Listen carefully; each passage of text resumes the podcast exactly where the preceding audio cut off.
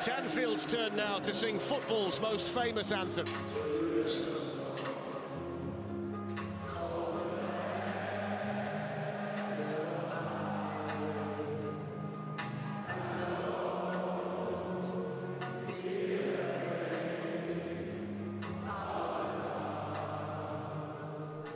Si je vous dis Carlo Ancelotti, José Mourinho ou encore Arsène Wenger, ça ne vous aura sans doute pas échappé, mais aucun d'eux ne s'est jamais présenté en ami sur la pelouse d'Anfield. Pourtant, en interview, ils ont tous déjà évoqué l'émotion qui les avait envahis sur la pelouse à l'écoute de l'hymne entonné par les supporters des Reds.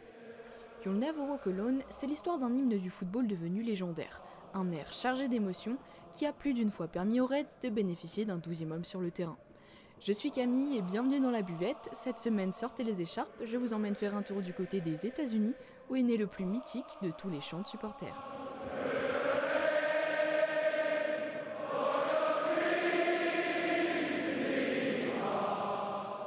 Je crois qu'après avoir vu ça, on peut mourir tranquille. Enfin, le plus tard possible, mais on peut. Ah, c'est superbe. Quel pied Ah, quel pied Italie qui est en train de. Curry, way downtown. Bang! Bang! Oh, what a shot from Curry! Oh, look at the glass, look at the moves! Baker, what was that?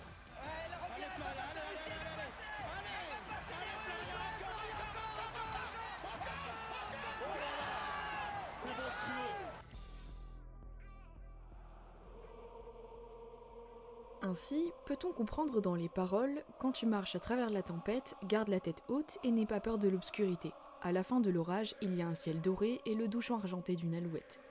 Vous l'avez compris, l'histoire du sport ne s'écrit pas toujours sur le terrain. Avant d'arriver aux oreilles des supporters de football du XXIe siècle, You'll Never Walk Alone, c'est d'abord une chanson composée en 1945 par deux auteurs, Richard Rogers et Oscar Hammerstein, pour la comédie musicale américaine Carousel. We had an accident. A man was hurt. Who is it? Billy Bigelow. Please go back. Billy Bigelow. Billy Bigelow was hurt. Billy! Where is Please. he? Please stay back. He's my husband. Billy. Billy. Comme un phare au loin qui représente l'espoir que tout s'arrange, à l'époque, ce chant résonne dans le cœur des familles américaines comme un soutien à ce parti à la guerre. Ainsi peut-on aussi entendre dans la chanson Continue de marcher avec l'espoir dans ton cœur, tu ne marcheras jamais seul. Cette chanson apparaît quand l'héroïne du spectacle apprend le suicide de son mari, une symbolique forte et étonnante que l'on ne penserait pas capable d'être associée à un hymne footballistique.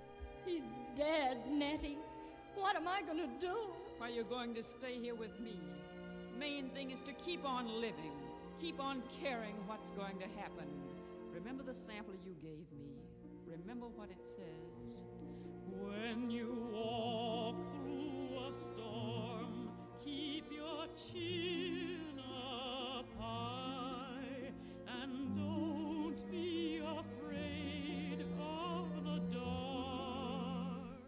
En 1945, la chanson est reprise pour la première fois par un interprète prestigieux, Frank Sinatra.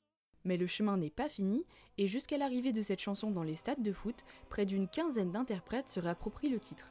Parmi eux, on peut notamment citer de grands chanteurs ou grandes chanteuses comme Nina Simone, Ray Charles, Aretha Franklin ou même encore Elvis Presley.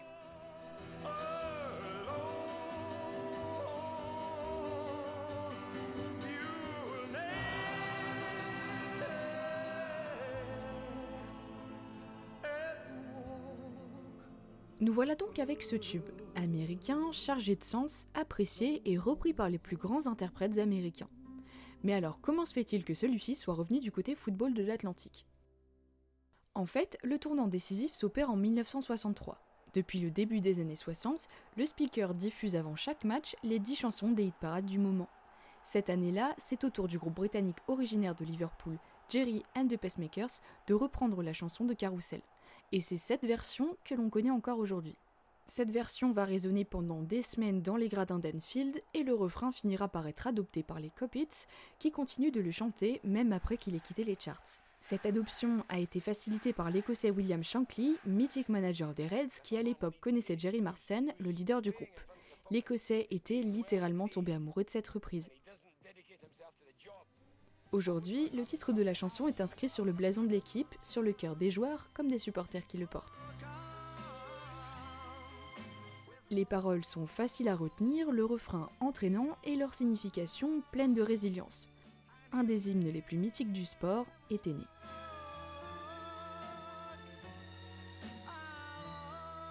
You'll Never Walk Alone symbolise alors l'histoire du club dans les meilleurs comme dans les pires moments.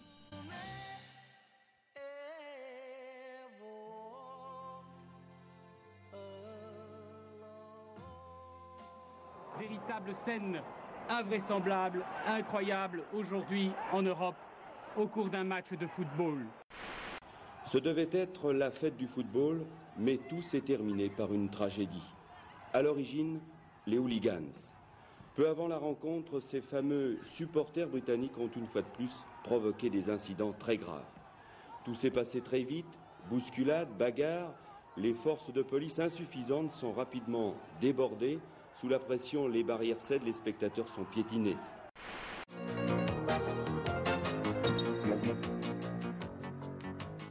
Mesdames, Messieurs, bonsoir. Ce qui vient de se passer au stade du Ezel à Bruxelles est à la fois ahurissant, dramatique et révoltant. Voici les images de ce qui s'est passé. Tout d'abord, il y a 35 ans, en 1985, a lieu le drame du SL. Il se déroule lors de la finale de la Coupe d'Europe des clubs champions qui voit s'affronter à Bruxelles Liverpool à la Juventus de Turin. L'incident se déroule avant le début du match qui par conséquent ne débutera jamais. Il est dû à l'hooliganisme des supporters anglais qui provoque un mouvement de foule qui coûtera la vie à 39 personnes et en blessera plus de 400. Ce drame se produit quelques jours après que les dirigeants du football européen aient autorisé les clubs anglais à retourner à nouveau en compétition européenne parce que l'attitude des supporters leur semblait en amélioration. On voit qu'il n'en est rien. 54 000 personnes.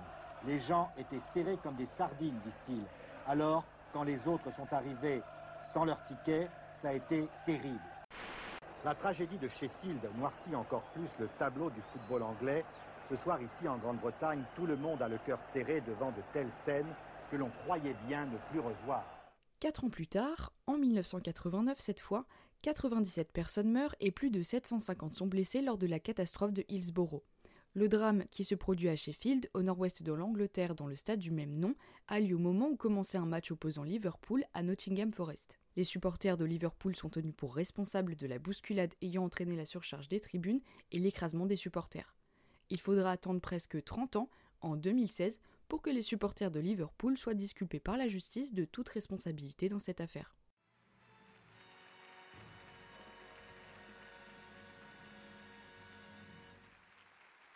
De retour dans les années 2000, en 2001 précisément, Laura du YNWA quitte à nouveau les stades pour remonter sur scène. C'est en pleine cérémonie des Emmys que Barbara Streisand interprète la chanson en commémoration des 2977 personnes tuées dans les attentats du 11 septembre. Si l'on devait résumer son histoire, le tube a l'art de naviguer entre les torrents, mais il est toujours là et rend toujours fiers les supporters du monde entier.